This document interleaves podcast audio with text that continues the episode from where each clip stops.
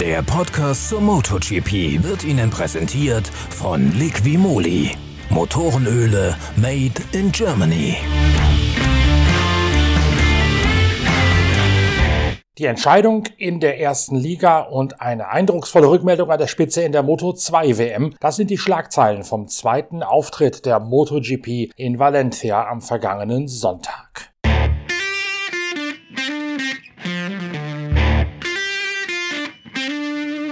Juan Mir steht als neuer Weltmeister in der MotoGP-Klasse fest. Dazu reicht dem Suzuki-Piloten ein siebter Platz auf der Rennstrecke von Valencia in einem Rennen, das relativ typisch verlaufen ist für die Dramaturgie der Rennstrecke vor den Toren der Paella-Hauptstadt. Lange Zeit reiht sich das Feld wie auf einer Perlenschnur auf und dann explodiert die ganze Spannung in einer dramatischen letzten Runde mit mehreren Führungswechseln. In diesem Falle zwischen Jack Miller und Spitzenreiter Franco Morbidelli Morbidelli auf einer Vorjahres-Yamaha. Dessen Teamkollege ist da schon längst nicht mehr in der Spitzengruppe mit dabei. Bereits in der sechsten Runde hat sich Fabio Cattararo, der lange in der WM-Wertung auf Platz 1 gelegen hat, mit einem Sturz von seinen WM-Hoffnungen verabschiedet. Spätestens da ist es klar, dass Juan Mir, der Suzuki-Fahrer, seinen Rennen nur noch verwalten muss, um nach 27 Runden auf dem Circuito Ricardo Tormo als neuer Weltmeister vom Platz zu gehen. Der Kampf um den Sieg entscheidet sich auch, weil weil die beiden Kombattanten unterschiedlich bereift unterwegs sind. Morbidelli ist mit dem harten Vorderreifen unterwegs, Jack Miller mit der mittelharten Mischung, mit dem Resultat, dass Morbidelli ein bisschen mehr Verzögerungsleistung am Vorderrad verspürt. Das und die umlaufenden Winde sorgen dafür, dass Jack Miller letztlich keine Chance mehr hat, sein im Geiste bereits vorbereitetes Manöver gegen Frankie Morbidelli durchzuziehen. Morbidelli führt vom Start bis ins Ziel, setzt die Pole Position Position in eine frühe Führung um, kann sich allerdings nicht mehr um eine Sekunde an der Spitze freifahren. Miller bleibt die ganze Zeit direkt an seinem Hinterrad, kann allerdings nicht viel mehr machen, als einfach nur irgendwie Anschluss halten und das durchaus mit dem Messer zwischen den Zähnen. Erst gegen Mitte des Rennens wird es ein bisschen einfacher für Jack Miller, das Tempo des Spitzenreiters mitzugehen. Im Geiste hat er sich schon zurückgelegt, dass er ihm eingangs der letzten Runde auf der langen Start- und Zielgeraden sich den Spitzenreiter Spitzenreiter schnappen würde und dann einfach vorne davon stürmen würde. Dann allerdings erfasst ihn eine Rückenwindböe auf der Start- und Zielgeraden und schiebt ihn ein bisschen zu weit raus nach dem Umlegen des Motorrades in die erste Kurve hinein. Das Ganze wirft ihn aus dem Rhythmus, sodass es den Konter gibt von Frankie Morbidelli in der fünften Kurve. In der siebten Kurve versucht es dann Jack Miller noch einmal, rutscht dabei beinahe raus in den Grünstreifen und danach ist der Käse gegessen für Frankie Morbidelli.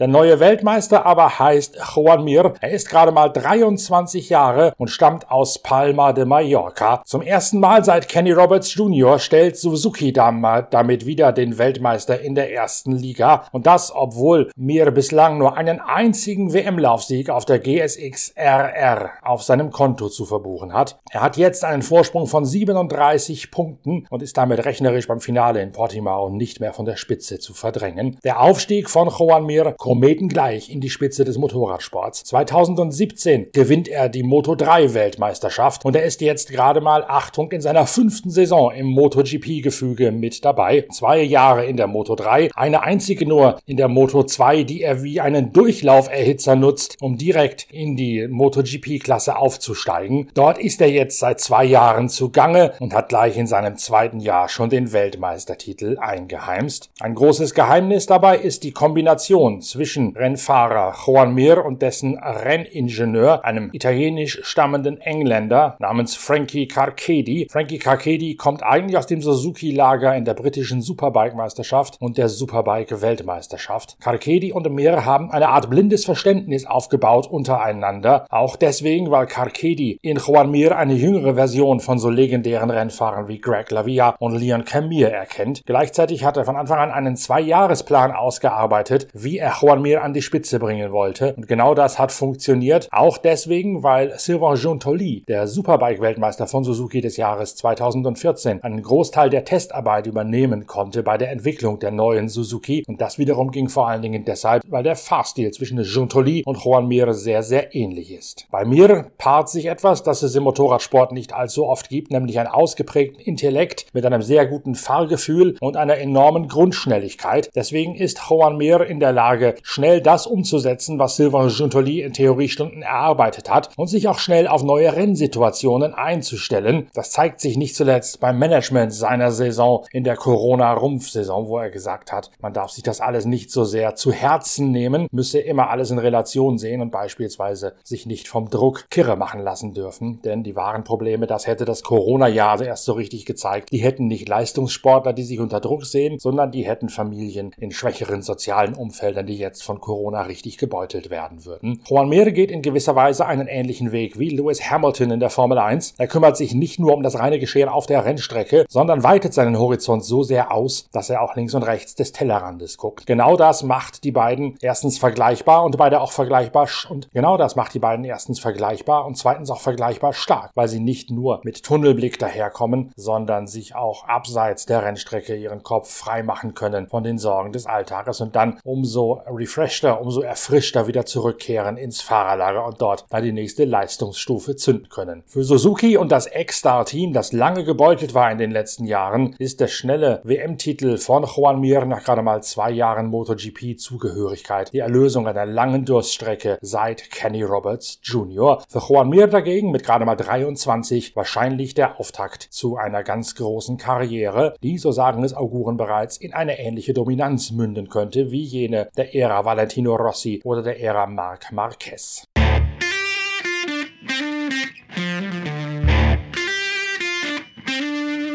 Marquez, der Honda-Fahrer seinerseits, schreibt Schlagzeilen mit seiner Dauerverletzung. Er hat sich jetzt einen neuen Arzt gesucht, muss noch einmal operiert werden. Das hatte ich euch ja bereits in der letzten Episode von Wheelie, dem Podcast zur MotoGP, der Zeitschrift Pitwalk, erzählt. Er sucht sich dafür jetzt neue medizinische Betreuung in Österreich, um sicherzustellen, dass er doch so schnell wie möglich wieder in den Sattel kommen kann. Aber dass das bereits zum Saisonauftakt 2021 der Fall sein wird, das wird von Tag zu Tag unwahrscheinlicher.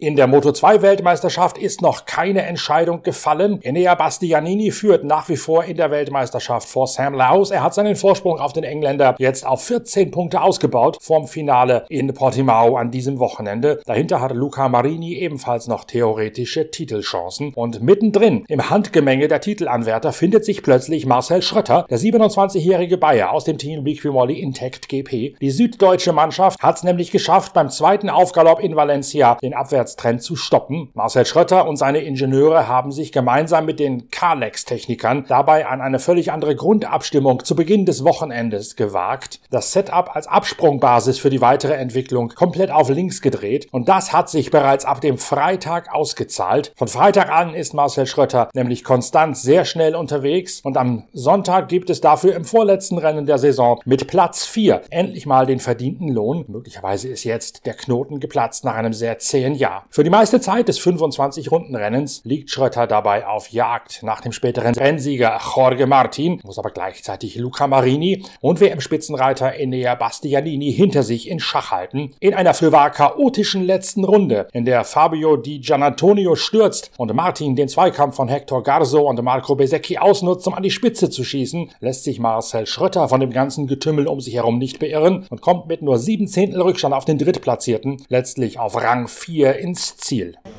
Ja, es war ein bisschen ähm, Gefühl, war nicht ganz so ideal oder gut wie, wie in die Trainingssessions, aber okay, Rennen ist immer anders, sind immer irgendwie andere Bedingungen. Du hast Leute um dich herum ständig.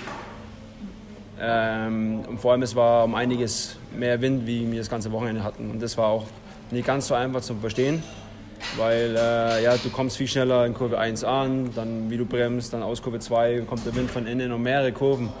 Und ähm, ja, manche ist oft so. Manchmal gibt es Tage, Wochenenden, wo du wunschwundig ist und, und dich stört er gar nicht. Dann manchmal gibt es, wo es viel mehr Effekt auf dich hat. Aber äh, das ist was, für, was wir alle hatten natürlich. Deswegen war auch die Pace nicht ganz so schnell. Aber mir hat einfach wieder noch das bisschen was gefehlt, ähm, wo dann die anderen einfach zwischendrin immer mal wieder ein, zwei, drei Runden hinlegen konnten, wo sie dann irgendwie die Lücken schließen konnten. Und das hat mir einfach gefehlt. Und deswegen war ich immer so ein bisschen hinten dran. Und ähm, ja, das, das war ein bisschen enttäuschend. Aber ich denke, wir müssen äh, nicht jetzt schauen, was wir verpasst haben, sondern eigentlich schauen, was wir, aus welchem Loch wir jetzt wieder kommen sind. Und dafür, glaube ich, haben wir nicht nur ein gutes Rennen, sondern ein sehr, sehr gutes, konstantes Wochenende gehabt.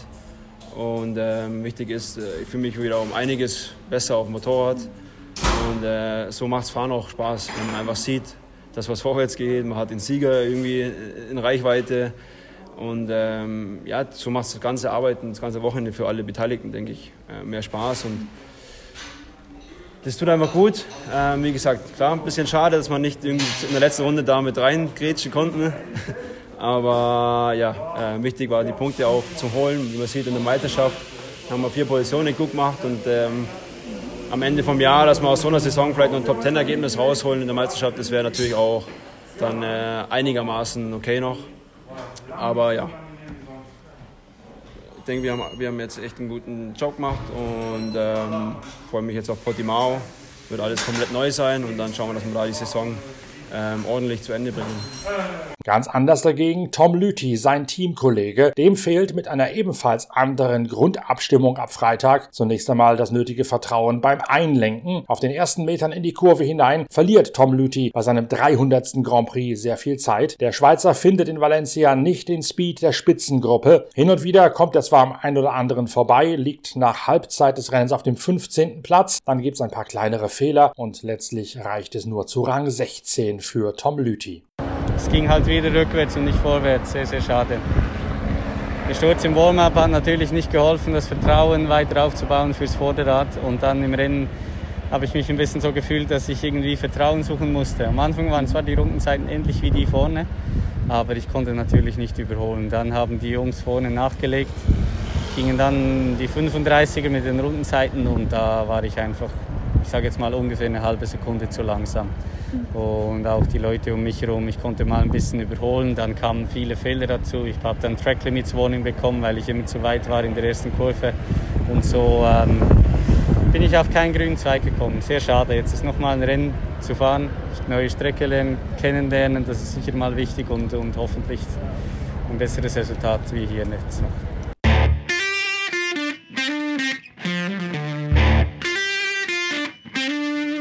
Bereits am kommenden Wochenende geht es weiter in Portimao. Dort gastiert die MotoGP und die Moto2 Weltmeisterschaft zum ersten Mal in ihrer Geschichte. Wir sind dann natürlich mit der nächsten Folge von Wheelie, dem Podcast zur MotoGP der Zeitschrift Pitwalk, wieder für euch da. Am Freitag mit einer Vorschau und am Montag mit der Analyse des Geschehens beim Saisonfinale. Bis dahin tschüss, vielen Dank fürs Reinhören. Vielleicht habt ihr ja auch Spaß, ein bisschen in die Pitcast-Reihe mit reinzuklicken, denn da geht es an diesem Wochenende um den großen Preis von Macau, sowohl mit Vorschauen anschauen, als auch später mit einer Live-Übertragung im Stream auf der Internetseite pitwalk.de. Die Bikes sind mit ihrem verrückten Spektakel in diesem Jahr auf dem schnellen Stadtkurs auf der Halbinsel im südchinesischen Meer zwar nicht mit dabei, aber die Tourenwagen, GT3 und Formel 4 Autos versprechen trotzdem jede Menge Spektakel und ich, Norbert Okenga, werde im Livestream auf pitwalk.de die Rennen mit dem deutschen Kommentar in bewährter Qualität hinterlegen. Also wenn ihr Bock habt, schaut doch auch mal in die Pitcast-Reihe mit den Macau Vorschauen und am Wochenende auf pitwalk.de www.macau.de, um dort den Stream zu verfolgen, live aus Macau. Ich würde mich freuen. Ansonsten hören wir uns Freitag und Montag wieder mit dem letzten Vorschauen respektive Analysen der MotoGP-Saison 2020. Bis dahin tschüss, danke fürs Reinhören, euer Norbert Okenga.